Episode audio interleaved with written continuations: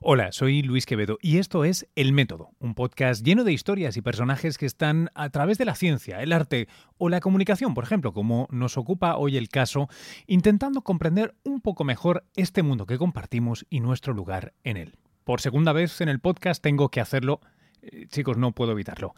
Ahí va un clip de audio que siempre me arrancará una sonrisa y que además tiene no poco que ver con la conversación de hoy. Y a cambio los romanos, ¿qué nos han dado? El acueducto. ¿Qué? El acueducto. Ah, sí, sí, eso sí nos lo han dado, eso es cierto, sí. Y el alcantarillado. Ah, sí, el alcantarillado. ¿Te acuerdas cómo olía antes la ciudad?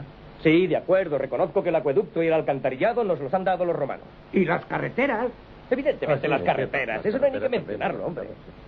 Pero aparte del alcantarillado, el acueducto y las La carreteras... irrigación, la sanidad, la enseñanza Sí, sí, de acuerdo, de acuerdo. y el vino. Ah, claro. Bueno, pero aparte del alcantarillado, la sanidad, la enseñanza, el vino, el orden público, la irrigación, las carreteras y los baños públicos, ¿qué han hecho los romanos por nosotros? Ahí está, y es que, según Lalo Zanoni, el amigo periodista que nos acompaña en el episodio de hoy, las ciudades inteligentes o las smart cities como tales no existen. Una ciudad inteligente es una ciudad que funciona mejor, que cuida a sus ciudadanos, que valora y mejora la calidad de vida de sus habitantes. Parecería pues que los romanos fueron los primeros en construir smart cities, al menos a juzgar por esta escena de Monty Python. Lalo es periodista y no le gusta encasillarse en el rol de periodista tecnológico. Esa distinción es culpa mía, porque en ese contexto me lo voy encontrando por el mundo. La conversación con él ha tratado de ciudades inteligentes, sí. Eh, por ello tiene un libro que os recomiendo desde ya, que podéis descargar gratuitamente desde su web y daremos el enlace tanto en la conversación como en las notas del podcast. Digo de ciudades inteligentes, pero también de cómo vivir en ellas o fuera de ellas, también de periodismo y de mucho más. Espero que la disfrutéis. Antes de pinchar el audio, permitidme un par de anuncios. El primero va a ser obvio para aquellos que estéis suscritos al podcast. La semana pasada en el Museo de la Evolución Humana de Burgos, en España, hicimos un preestreno del que será mi segundo documental. Se titula En busca del futuro perdido y es un recorrido por la evolución que nuestra especie, ya lejos de la cruda selección natural, no ha abandonado. Me refiero a la selección cultural. Trata de cómo la ingenuidad de unos pocos miles de cazadores recolectores los ha llevado desde la casi extinción hasta hacer planes para colonizar Marte mientras disfrutan de imágenes que una sonda acaba de enviar de Plutón en su teléfono inteligente. ¿Cómo lo hicimos? ¿Cómo lo estamos haciendo? Y, sobre todo, ¿qué podemos aprender de los que no lo consiguieron, civilizaciones que fallaron, que colapsaron, para evitar que nosotros, ahora globales y nucleares sí, pero todavía primates henchidos apenas por la soberbia, nos convirtamos en el último capítulo de esa historia. De todo eso, con unos viajes tremendos por África, el Círculo Polar, el creciente fértil, el mundo maya y con una fotografía que adoro y un sonido fantástico, tuve un equipazo técnico, se estrena en septiembre en la 2 de Televisión Española mi segundo documental. Nuestro segundo documental, debería decir, es coescrito y codirigido con el amigo Alfonso Parr. Con él hice también mi anterior documental eh, sobre el primer europeo, sobre evolución biológica, que tengo, entre otros sitios, está en Televisión Española, La Carta y en YouTube. También pondré enlaces en las notas del podcast. Mientras eh, llega el estreno en Televisión Española, estoy programando pases que incluyen la peli y un dilatado debate por varias ciudades. Nueva York, por supuesto, este verano caerán por lo menos un par, pero también eh, dentro de un par de semanas, a principios de julio, en San José, Costa Rica, y más que se irán sumando. Lo voy a anunciar en el podcast y en la cuenta de Twitter. Ojalá, ojalá podamos coincidir en uno de ellos. Me encantaría. El otro anuncio es eh, harto más inmediato y fácil eh, para que coincidamos y es que estoy haciendo en Periscope, el servicio de vídeo en directo de Twitter, unas eh, sesiones extra tras la emisión diaria de CST, mi programa en NTN24 sobre ciencia, salud y tecnología. En él debatimos temas con quien quiera apuntarse. ¿Quieres? Comparto algunas de las noticias que por la naturaleza del directo pues se nos quedan en el tintero y no pueden salir al aire. Recibo vuestras preguntas, valoraciones y consejos lleno de agradecimiento. Son eh, cinco minutos después de la emisión, eso viene a ser la una y cinco o algo así, empiezan en hora de la costa este de Estados Unidos, eso lo convertiría en las siete y cinco o las doce y cinco en España y Bogotá. Eh, los puedes, puedes acceder a ellos siguiendo la cuenta del programa que es arroba cstntn24 o en la mía personal arroba luis-quevedo. Ah, y te recuerdo que he habilitado un botón de donaciones de cualquier valor para los sapiens que queráis colaborar con los gastos de producción de este humilde podcast. Vamos, ahora sí, con Lalo Zanoni, una conversación que grabamos en el Scarlet Hotel de San Francisco. Estamos en el, en el, ¿cómo le han llamado esto? ¿Al World Tech, Tech World 2016? Este, sí, Lenovo Tech World 16. Eh, es el segundo Tech World, en realidad el primero se hizo el año pasado en China, que no pude ir, eh, porque justo coincidió con el número 70 del cumpleaños de, mi madre. Me acuerdo que Mariano me invitó y le dije que no podía. Eh, así que este es mi primer Tech World, el segundo de, de ellos. Y la verdad que estuvo bastante interesante en cuanto a anuncios y, demás. Pero bueno, aproveché para venir unos días antes y ya me voy mañana a, Buenos Aires, que es donde vivo. Em, ¿Qué te trae a ti concretamente aquí, más allá del evento? Eh, tú eres un, eres no solo periodista de tecnología, eres mucho más que eso y me parece que bueno, merece la pena que lo definas tú. si supiese definirlo, lo haría con gusto, pero yo me defino como periodista, primero que todo, más que de tecnología, más que cualquier otra cosa, periodista, porque no creo mucho en las etiquetas, digamos, de, del periodismo. Obviamente que uno se puede dedicar un tiempo al deporte, a la tecnología, a, los espectáculos, o a la ciencia, o a lo que sea, pero después va cambiando. Sin embargo, siempre es eh, periodista, ¿no? No, ¿no? no creo que es que haya un periodismo diferente en cada rubro. Eh, yo creo que el periodista tiene que cubrir todo lo que se le presente adelante como acontecimiento y poder, además, eh, analizar esos acontecimientos para poder explicarlos a la gente, porque me parece que a mí, la, mejor definición del periodismo que, encontré es eh, poder contar lo que pasa eh, y a su vez contextualizarlo y darles herramientas a, los lectores o a los televidentes como para poder entender un poquito más el mundo. Suena muy ambicioso, sobre todo en los momentos donde el mundo no se entiende mucho o no es fácil entenderlo. Pero creo que nosotros tenemos que, la misión tenemos de, de ayudar, así sea en tecnología o en deporte o lo que fuere, porque no, es, no se puede descontextualizar un celular nuevo, un gol de Messi, eh, un, eh, no sé, Trump eh, o, lo que ocurra, el genoma o, un, un, lanzamiento de Star Wars mundial como el diciembre pasado. Todo eso responde a un montón de cosas, cambios, a fenómenos, a tendencias, a muchísimas cosas que, que hacen que, que el mundo cambie muy rápido. el periodismo y el periodista tiene que pensar eso para, como decimos nosotros en Argentina, frenar la pelota y mirar el próximo pase o, analizar un poco más eso. Me, planteo si,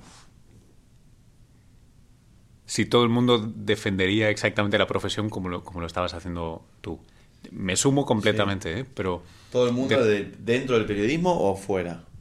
dentro del periodismo yo estoy, en los últimos años al menos, experimentando, sobre todo, y ahora no quiero parecer, parecer un abuelo cebolleta, ¿eh?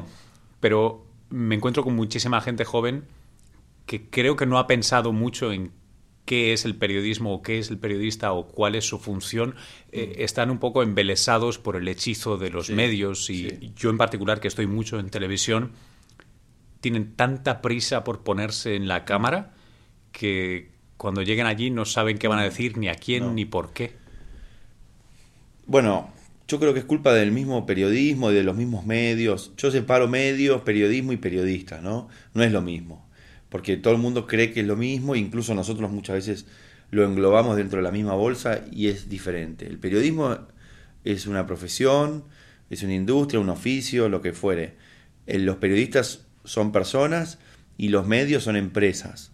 Por ende, son de alguien, son empresas capitalistas que tienen intereses particulares en general intereses definidos por los dueños o por el grupo de medios o lo que fuere, políticos, lo, que sea, digamos, quienes sean los dueños. Eh, entonces, bueno, hay que hacer esa distinción. Es necesario hacerla para ver, eh, sobre todo para entender a los mismos medios, ¿no? que son a su vez los que nos explican el mundo a nosotros o, a, la gente.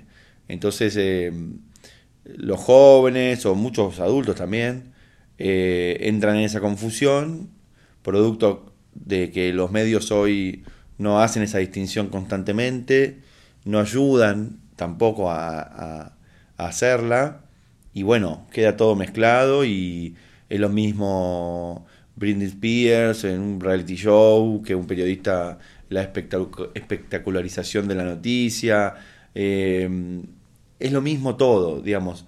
La gente que no es periodista, yo me, me, en general cuando hablo con ellos, no les preocupa que la noticia sea inventada o, verdad o rigurosa.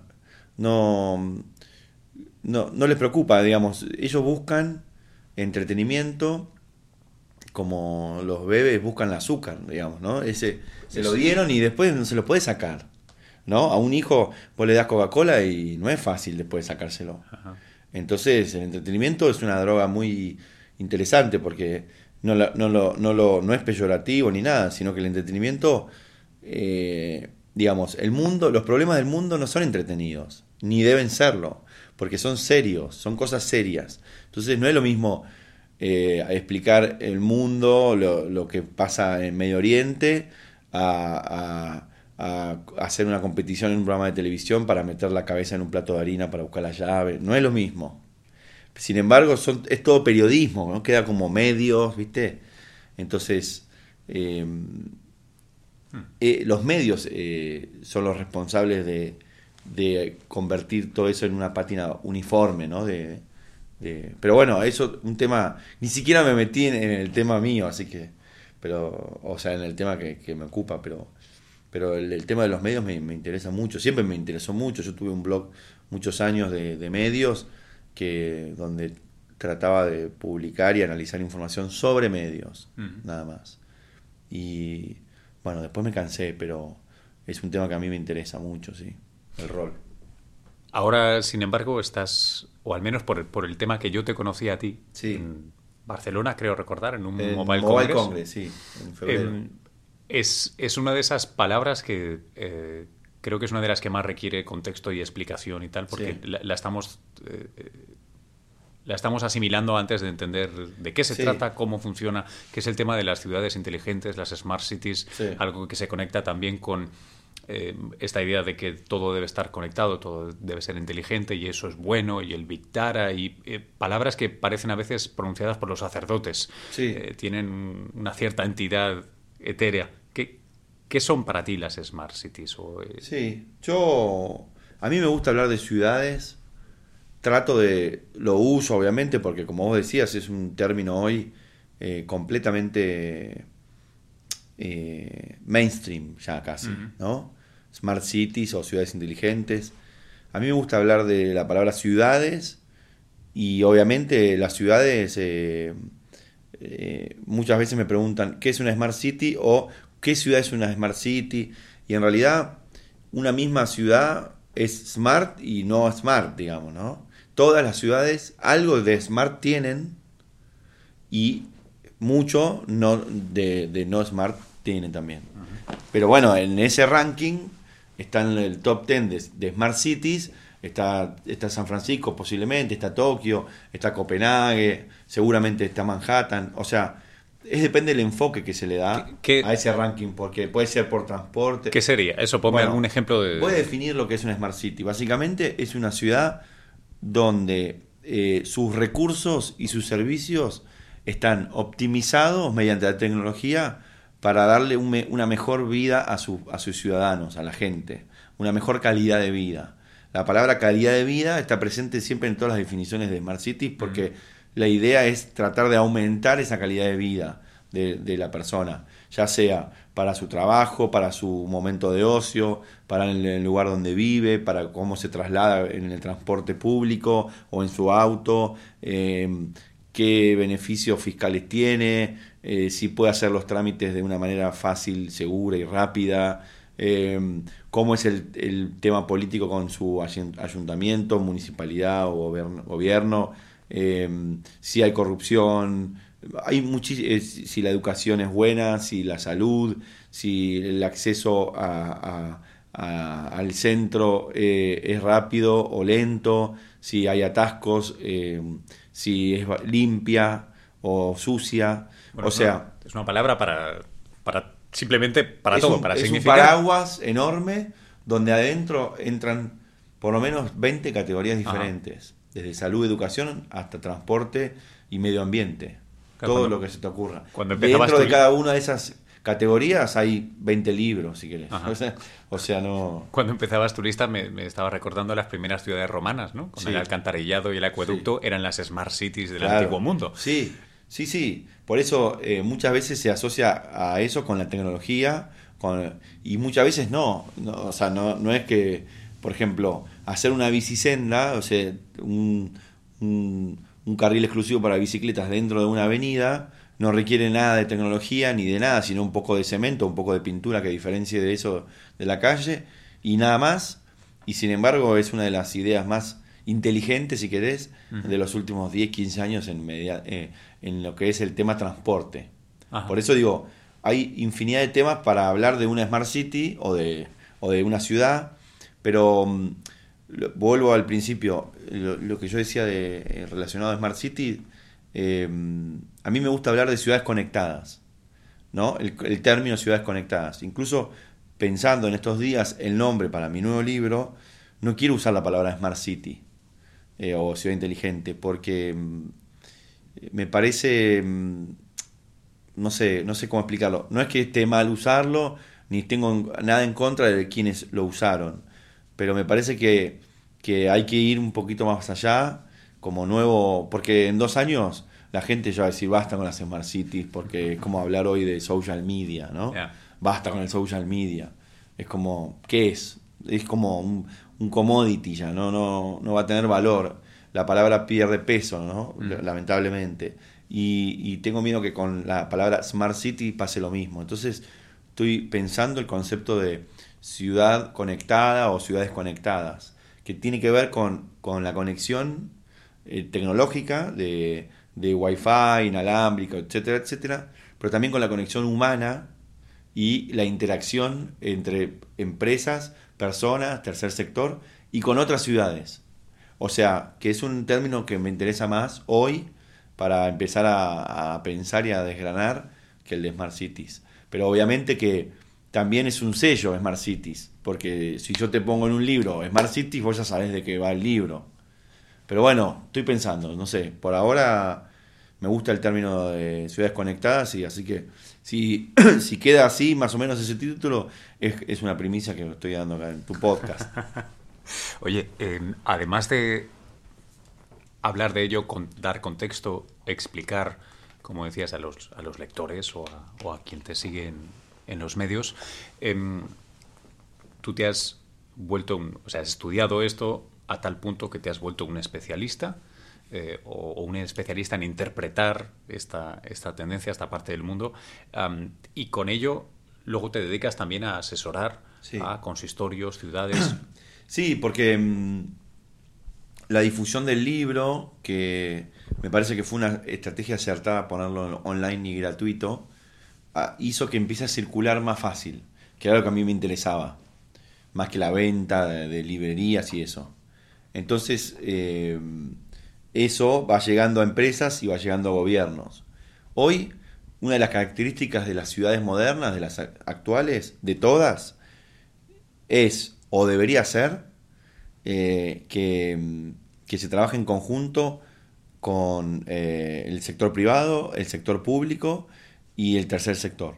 No hay manera de pensar un nuevo mundo hoy sin esas tres patas trabajando en conjunto. ¿Quién es el tercer sector? ONGs, eh, empresas sociales, no gubernamentales, ¿no?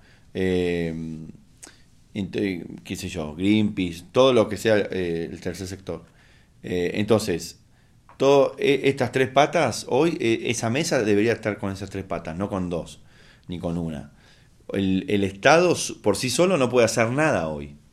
Y las empresas por sí solas tampoco, porque necesitan del Estado para, para vender sus productos, eh, sus, sus, redes, sus antenas, lo que sea, ¿no?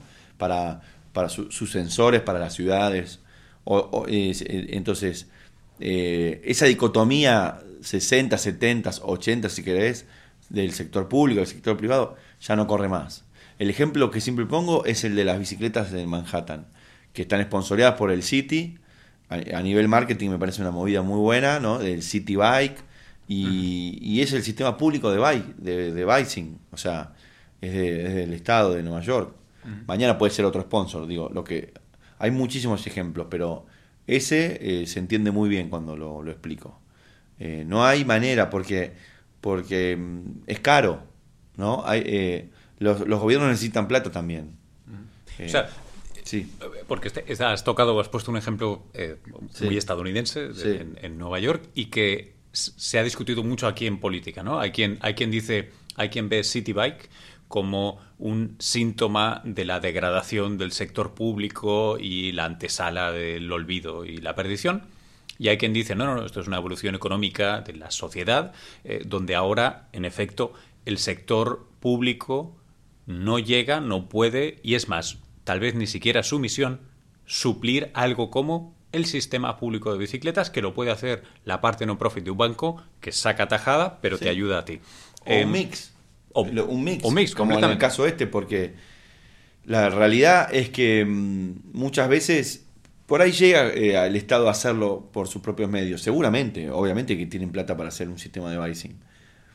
Pero también eh, hay prioridades, ¿no? Y por ahí la bicicleta no sea prioritario.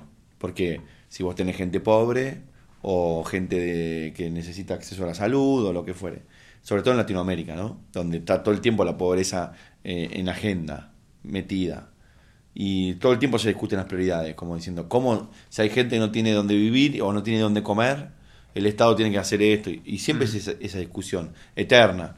Ahora, es cierto, por un lado, que no solamente es tecnología, digamos, el 50% de eh, las cloacas de Latinoamérica, de las ciudades de Latinoamérica, el 50% de todas las ciudades, de todas las personas, tienen problemas de, de agua corriente y de cloacas.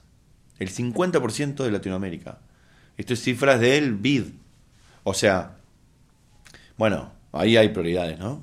Entonces, resolvamos eso como Estado y después pongamos aplicaciones y, diseño y un montón de cosas. Y, eh, porque me parece que no hay manera, digamos, eh, ni ética, ni moral, ni económica, de no hacer parte a la mitad de la gente. Eh, de, del futuro de una ciudad.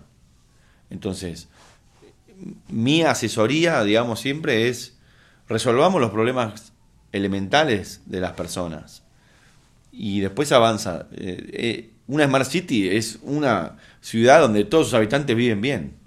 Bueno, si, si hay gente durmiendo en la calle, yo no digo uno, dos, diez, no, yo hablo de mucha gente. O con problemas de agua, o sea, no le des internet, dale agua primero, ¿no? Y, o sea, dale internet también, obviamente, pero, pero me parece que, que, por eso, cuando me preguntan qué es una ciudad inteligente, también digo esto. Eh, no hay dos ciudades idénticas, ni iguales, y a veces hasta ni parecidas. Entonces, cada uno, cada ciudad requiere su eh, diagnóstico y su, su, su estrategia y, tiene diferentes problemas. Entonces, por ende, diferentes soluciones. Manhattan, Buenos Aires, Santiago de Chile, Barcelona, Tokio, los que sean, son diferentes. La gente es diferente, las costumbres son diferentes, las culturas. Entonces, mi idea es poder plantar el tema, instalar el tema, pero también ir alejándolo de la tecnología solamente. Porque muchas veces se asocia solamente a la tecnología. Entonces uno se imagina una ciudad con autos volando, ¿no? Smart Cities, ¿qué es? Y te, preguntan eso. No, bueno, una, Smart City es muchísimas cosas, otras cosas que, autos volando. eh, entre otras cosas, eh, empezar a atender los problemas de, de la gente, los básicos, los problemas básicos. Y yo como latinoamericano, como argentino, me siento obligado moralmente y éticamente a señalar lo que falta, lo que no se resuelve, porque no, no se puede avanzar como sociedad mientras ese número no baje. Es indigno no solamente para los que lo sufren, sino para, para nosotros mismos, que muchas veces nos, nos vamos dentro del canal de el nuevo iPhone, el nuevo smartphone, el, el nuevo eh, Apple Watch, y, y, y ahí, ahí, digamos, dejamos todo, como decimos los argentinos, dejamos todo ahí, ¿no? Y mm, bueno, no es tan importante eso. Sí. En una, en una región donde la urbanización, o dicho de otro modo, el crecimiento urbano, perdón, Sí. eh, es tan importante como Latinoamérica, creo que, no, no voy a tener la cifra, pero también en recientes estudios del Banco Interamericano de Desarrollo, del BID, que tú citabas, eh, en un marco hasta 2025 o 2030, América Latina realmente está viviendo una migración tremenda hacia los centros urbanos. ¿no? Están creciendo sus ciudades, o se proyecta que crezcan de una manera brutal. Muchas de estas ciudades no se planearon y ya sufren No. y y una de las cosas que, que- que va a ser un gran riesgo es que se multipliquen por, por- por varios números enteros las poblaciones de estas ciudades que no tienen en muchas ocasiones, tú decías, agua y alcantarillado eh, y, y muchas cosas más. Ponme, Es que ya se multiplicaron. Mira, te voy a, te voy a mostrar, te voy a mostrar un, un dato porque es impresionante. Parece, eh, digamos, eh, vení, parece eh, como, como que me diste el pie eh, que- en- eh, que A sacar- a sacar tu artículo. Ensayado. No, no, no, no es mío. Pero eh, en América, en, en América, en América Latina, más allá de, de, de, de otras regiones, pero solamente si tomamos América Latina, el crecimiento fue eh, de, eh, de, de personas fue exponencial. Exponencial. Mira, acá lo tengo. Para que, para que vea la gente que nos está escuchando que hablemos de números. ¿Dónde está acá? A ver, siglo XXI. ¿Dónde lo tengo? Espera, ya lo voy a encontrar. Mm, mientras, mientras eh, encuentras el número, vos habla. Eh, sí, no, me, estaba, me estaba planteando em, qué, qué grandes ejemplos o qué mejores ejemplos. Ya sé que cada ciudad es distinta, ¿eh? pero qué, qué ideas geniales de estas que ves y dices, wow, que, que, ¿no? esto sí que tendría que ser un premio Nobel. ¿A quién se le ha ocurrido hacer esto? Qué, qué buena idea has encontrado aquí en la región, en América Latina, o, o no, o, o globalmente, y que de repente serían interesantes traer hacia, hacia aquí. Mira, acá tengo los números y ahora te voy a responder eso. En 1900, en el, en el año 1900, o sea, hace ciento y pico de años, 116 años serían, la población mundial era de 1,2 mil millones de personas, o sea, 1.200 millones de personas. En el año 1980, vos naciste, ¿cuándo? En el 81. 81, todavía no habías nacido, yo, yo ya tenía 4 años. La población pasó a 4 mil millones, de 1.200 a 4 mil millones en 80 años. En el año 2000, 6 mil millones. O sea, y en el 2015 somos 7.500 millones eh, de personas. Para el año 2030 el número va a llegar a 9 mil millones de personas. O sea, que en 130 años vamos a haber pasado de 1.200 millones a 9 mil millones de personas. ¿Se entiende? Y, las ciudades son casi las mismas. Obviamente que cambiaron, pero los grandes centros urbanos son casi las mismas. El 80% de la gente en pocos años va a vivir en, en los centros urbanos, en las grandes ciudades del mundo. Y es el número inversamente proporcional al 1900, donde el 80% de la gente vivía afuera de los centros urbanos, en el campo, ¿no? Hoy casi nadie vive en el campo. En 1950 había solamente dos megaciudades, que eran Nueva York y Tokio. Las megaciudades se llaman en el tema urbanístico las de 10 millones de personas o más, ¿no? se, se, cuenta las megaciudades también con la periferia, por supuesto. ¿Sabes cuántas hay hoy? 20 megaciudades. En el, en el 2030 va a haber 40. Y de esas 40, 6 en América Latina. 6. 6. O sea, San Pablo, Bogotá, eh, Buenos Aires, hay, hay, hay muchas. O sea, estamos hablando de un cambio que muy poca gente se detiene a ver eso, lo que genera eso, los problemas que genera eso, ese crecimiento descomunal de población en apenas 100 años. Eh, eh, eso me parece que es un dato que, que, yo en mi libro lo cuento un poco, pero que cuando yo lo, muestro en charlas, en, gráficos, en números más, ¿no? más, más crudos, la gente se queda como diciendo, no puede ser, no puede ser. ¿Qué, ¿qué nos puede pasar si no nos fijamos adecuadamente en este número? O sea, ¿qué, qué, es lo que pasa cuando una ciudad no toma medidas? Colapsa. O sea, colapsar como colapsamos todo el tiempo. Por ejemplo, en Buenos Aires se corta la luz en cinco barrios. En, verano, cuando hace mucho calor, todo el mundo prende el aire acondicionado. Y como, como el, sistema energético es viejo, o no, o no, lo no lo mantuvieron, no invirtieron entre el gobierno, las empresas licenciatarias, etcétera, etcétera, colapsa. Entonces se corta la luz, se corta la energía. Y hoy, sin energía, no podés vivir.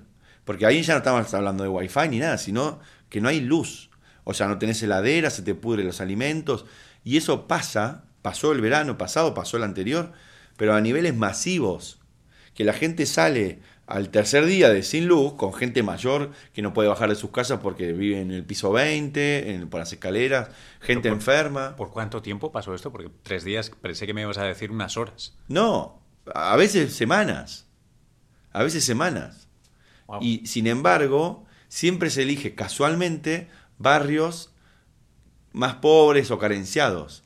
Los barrios ricos nunca se corta la luz o muy poco, porque ahí está el poder, porque lo que fuere, no sé, casualmente el sistema colapsa siempre por el hilo más delgado, ¿no? Y sabemos que es así. Entonces, eso es solamente un ejemplo, pero hay muchos. Eh, creo que en Los Ángeles, que es una de las ciudades donde eh, más eh, problemas de tránsito, de tráfico hay, eh, hay, un, hay un estudio que el, promedio de ciudadanos, de cada ciudadano de Los Ángeles que pasa al año en su auto, es de ocho días y medio.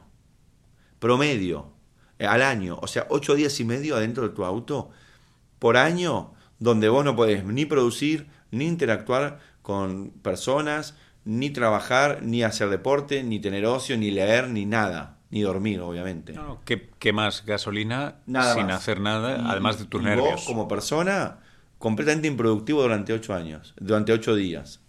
Entonces, eso es un problema grave. Grave. Porque vos tenés a tu población durante ocho días sin hacer nada. Entonces, vos como Estado tenés que preocuparte si se corta la luz, si te pasa eso con el tránsito. Por supuesto que hay eh, ciudades más fáciles, ¿no? Manhattan es más fácil para caminar que Los Ángeles, ¿no?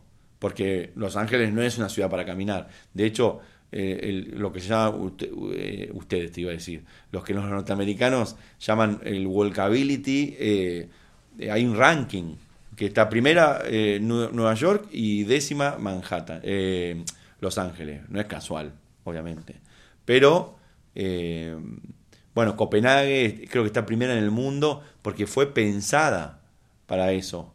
Fue pensado el, cambio eh, de paradigma de transporte de, en personas. No es solamente tener un buen sistema público para que vos llegues antes y eso. No, es calidad de vida. Porque si vos llegas antes, tenés media hora por día más de tu casa, con tus hijos, o corriendo, o leyendo, o viendo una película, o durmiendo, lo que sea. Media hora más por día. Entonces no es algo menor, ¿no? Si vos vas y venís todo el tiempo al trabajo, todos los días, bueno, media hora por día es, algo interesante como para empezar a Y eso es una de las cosas más interesantes de los autos, bueno, de los autos autónomos, ¿no? De los coches autónomos, eh, porque claro, a Los Ángeles, a una ciudad como Los Ángeles, o ahora estamos en San Francisco, que no encaja muy bien, pero San José, que está al otro lado de la bahía, sí que encaja, eh, no tiene solución. Eh, eh, no, no, puedes cambiar la estructura de la ciudad, lo único que puedes poner son carros autónomos o un, es que ni siquiera un transporte de masas demasiado eficiente porque ya, ya no sale a cuenta a estas alturas. No, pero sí, obviamente que vos tenés ciudades como San Pablo que es un desastre moverse, porque San Pablo eh, no está pensada para ser lo que es como ciudad. No fue pensada así. En cambio, Brasilia fue pensada por B. Mayer, el, arquitecto que hizo un montón de, cuestiones que tienen que ver con el urbanismo, con la interacción. Vi un documental de él como urbanista y arquitecto donde sus casas están pensadas, no casas, grupos de departamentos para que la gente interactúe. Son varias, muchas manzanas. Lo que hizo fue elevar el primer piso y poner las columnas sin paredes. Entonces se genera interacción social abajo entre los chicos que son amigos de otros edificios, ¿no? Como, viste, los, nosotros los monoblocks le decimos. Bueno, son monoblocks, pero hasta el primero o segundo piso no hay nada. Hay eh, columnas. Entonces se generan eh, espacios públicos por debajo de, de los edificios. Y me pareció, todo eso está pensado. Y después, eh, eh, en general, eso da resultado. Entonces, si tenés más interacción, tenés menos delincuencia. Obviamente que ahí entramos en otro tema que es la seguridad, que es una de las claves también para una ciudad. Seguridad, hablamos de transporte y de higiene, de energía, de bueno, agua, servicios, ¿no? Eh, hay infinidad de temas, infinidad. Vos me habías hecho una pregunta cuando yo buscaba datos que ahora no me acuerdo qué era. Sí, era. la estás respondiendo indirectamente. Em, pero sí, quería que nos compartieras eh, algunos ejemplos de ideas, de soluciones particularmente brillantes o inesperadas a, algunos de estos problemas. Bueno, eh, hay muchos, a ver si me, acuerdo. Em, bueno, acá en San Francisco, ya que estamos acá, voy a nombrar, hay un sistema de parking inteligente que mediante una aplicación te avisa en la zona de dos, tres cuadras o manzanas eh, donde, está, donde hay un lugar libre. Y eso es con un sensor ubicado en, en, el, en el, cemento o en, el, ahí abajo del cordón de la vereda, como le llamamos nosotros, no sé cómo, la cera le dicen acá. Eh, y eso agiliza mucho porque vos no estás dando vueltas todo el tiempo buscando un, espacio, entonces eh, sube y baja del día. Ahí todo eso es datos que los que organizan esos datos pueden eh, traquear patrones, movimientos de, gente, de horarios, de días. Entonces vos podés saber qué día se ocupa más, qué menos, qué horario, y, y eh, en ese caso ir dirigiendo todo eso que se llama Big Data eh, aplicado a las ciudades, ir dirigiendo ese tránsito, subiendo y bajando las tarifas de acuerdo a los horarios, de forma inteligente o dinámica, como le dicen acá, a Uber y etcétera. Entonces, eh, eso me parece una buena idea, obviamente. Eh, todo lo que es sistema de bicing en cualquier ciudad también me parece una buena idea. se debería incrementar, avanza mucho, porque es relativamente nuevo. la, más allá de Amsterdam, que históricamente se maneja en bicicleta, pero eh, el sistema de bicing público no debe tener más de 10 años. No sé cuál fue el primero, pero más o menos. Sí, por ahí, por ahí. Yo, recuerdo hace años en Barcelona, yo, yo había llevado el, que además se llamaba y se llama todavía Bicing. Sí. Eh, ese, ese debe ¿Tiene tener... más de 10 años?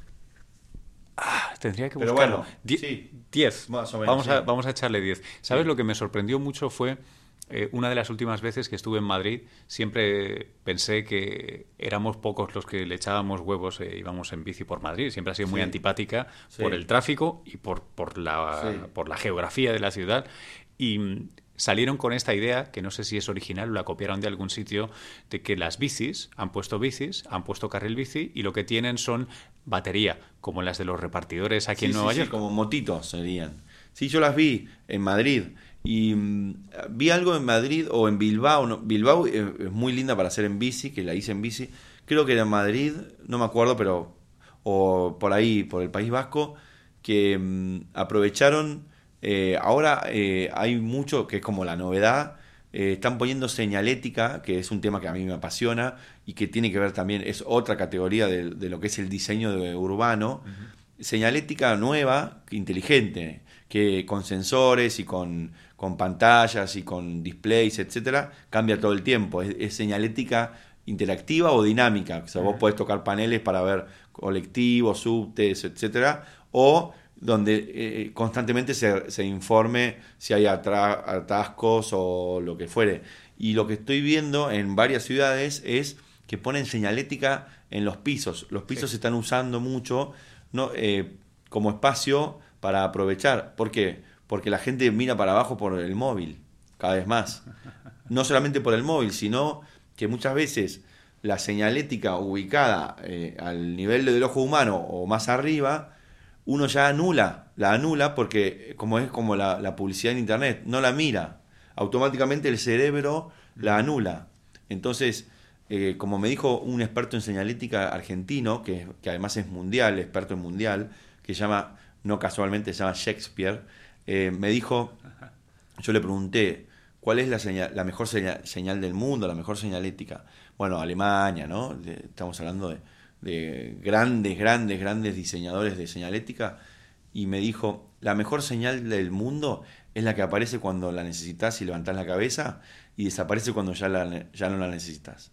Y me acuerdo todo el tiempo de él, cada vez que necesito encontrar un baño o la puerta de un aeropuerto o lo que fuere. Donde vos estés tenés que encontrar la solución.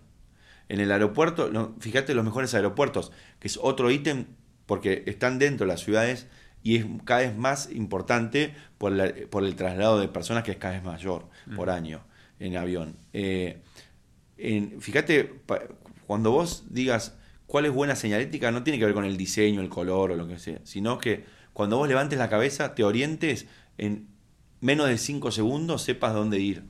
Decir, mira, yo tengo la 20, F20, la puerta F20, y vos estés en el A20, eh, A15, por ejemplo. Y vos tenés que poder, en el mismo lugar donde estás, poder llegar a la F20.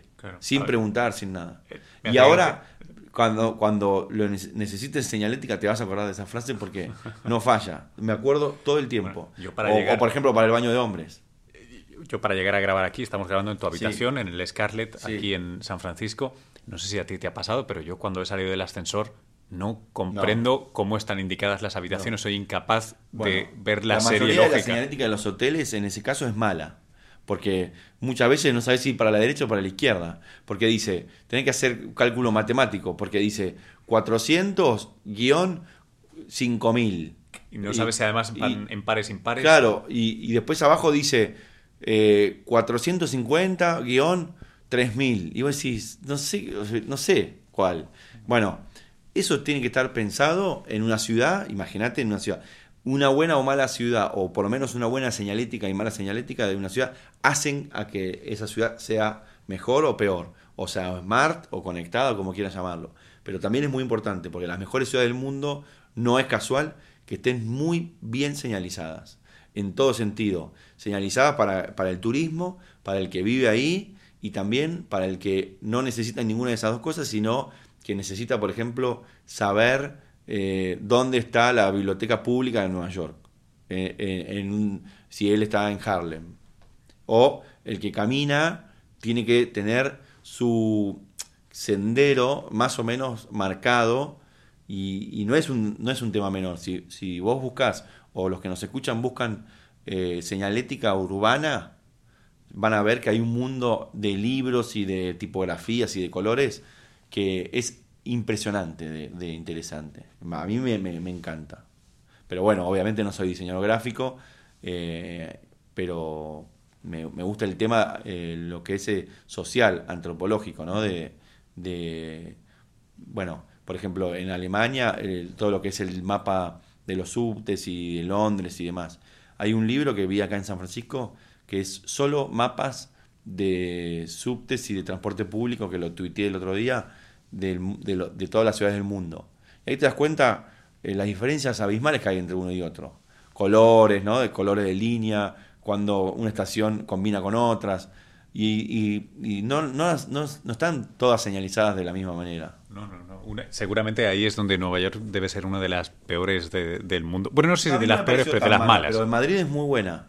A mí en Madrid es muy buena, por ejemplo. El metro. La, e, la M roja es de Barcelona o de Madrid. O de, no, de, Madrid.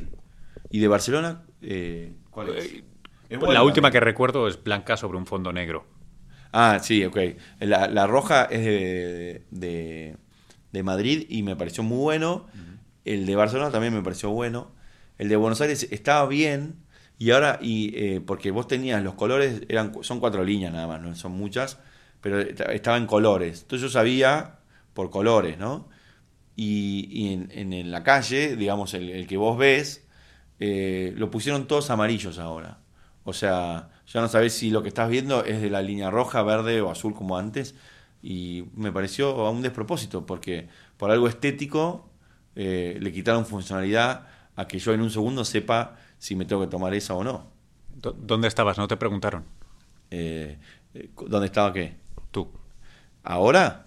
No, digo, no te preguntaron cuando hicieron ese cambio, obviamente. No, no, porque vos sabés que el subte de Buenos Aires lo hizo Shakespeare, pero esta nueva modificación no y no es casual, porque bueno, él está, está grande, tiene, tuvo algunos problemas de salud y todo, pero, pero de, googlealo después y vas a ver los que hizo en el mundo. En el, eh.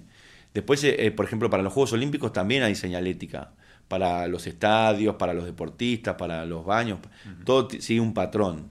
Y en eso Alemania y Finlandia y bueno, los países nórdicos tienen una tradición impresionante. A mí me encanta el tema. Es otro tema. Por eso digo, vos podés ser la mejor ciudad del mundo señalizada, pero poder ser un desastre en el transporte, puede pasar. O sea, no. Entonces, ¿sos ciudad inteligente o no? Y en algunas cosas sí, en otras no. No es que es absoluto. Y de hecho, tampoco, eh, y como concepto, como último concepto, eh, tampoco me parece que mm, las ciudades son inteligentes y listo. Porque hoy pueden ser muy inteligentes o muy buenas y mañana ser un desastre. Porque las ciudades son como las personas, son eh, organismos vivos. Nunca, así como no hay ciudades eh, parecidas a otras o iguales, nunca hay una ciudad que esté idéntica al día anterior. Jamás. Nunca. Ni ya con sacar una baldosa o un cartel o cortar el pasto de una plaza ya es diferente ayer. o sea, todos los días cambia la ciudad y para bien y para mal o o de una manera eh, dispar o irregular, pero es un organismo vivo, como si fuese un animal o una persona. Y mediante no, no la veamos así, las ciudades están condenadas a morir porque em, es como tener una mascota y verla como algo definido y que quede ahí. No darle de comer, no alimentarla, no peinarla, o no hacerla feliz, o no jugar, o lo que sea, se va a morir. Y la ciudad es lo mismo. Eh, y eso pasa, pasa mucho. Hay ciudades muy buenas y que a los cinco años ves cosas muy buenas que se hicieron que se echaron a perder porque no los mantuvieron, porque no hay fondos, porque cambiaron el gobierno y sacó todo lo que hizo el gobierno anterior por política o lo que fuere. No hay planes a largo plazo. Eh, pero bueno, ese concepto me interesaría que, que se lo guarden también. Las ciudades son organismos vivos, nunca son iguales al día anterior y en ningún sentido son iguales. Eh, ni en el clima, ni en la política, ni en nada. Entonces hay que pensarlas de esa manera, me parece. O por lo menos es mi consejo, la mejor forma de pensarlas es de esa manera. Lalo, se van a ir a comer. Vamos, vamos a tenernos que ir. me, van a, dejar sin comer. Dime, dime dónde te podemos encontrar. En, en, las, en alguna de las ciudades. No, eh, mi libro se baja gratis de futuro inteligente.com.ar sin pedir nada a cambio. Se lo pueden bajar para cualquier dispositivo Android, Apple o PC o lo que fuere. Eh, no hay necesidad de, registración ni dejar ningún mail ni nada. Ni mucho menos de dinero. Eh, y después en Twitter, arroba Sanoni. Y en Facebook y en Instagram y ahí, en la web. Así que espero que, alguien me, contacte. Eso espero. Gracias, claro. Un saludo. Vamos. Oh, puedo hablar dos horas, pero... hasta aquí el episodio de hoy. Si tienes un minuto y me dejas una valoración y o comentario en iTunes, Evox o tu plataforma favorita para escuchar podcasts, te lo agradeceré mucho. Es eh, esencial para que más gente conozca el show. También si lo compartes en tus redes, claro. Soy Luis Quevedo, arroba Luis-Quevedo en Twitter e Instagram. Recuerda que puedes suscribirte a ese newsletter mínimamente invasivo que produzco casi una vez por semana en tinyletter.com barra Luis Quevedo. Desde Nueva York, una ciudad llena de inteligencia, no sé si siempre muy inteligente, os sorprendería. Y a un 24 de junio de 2016, un abrazo. Hasta el próximo episodio.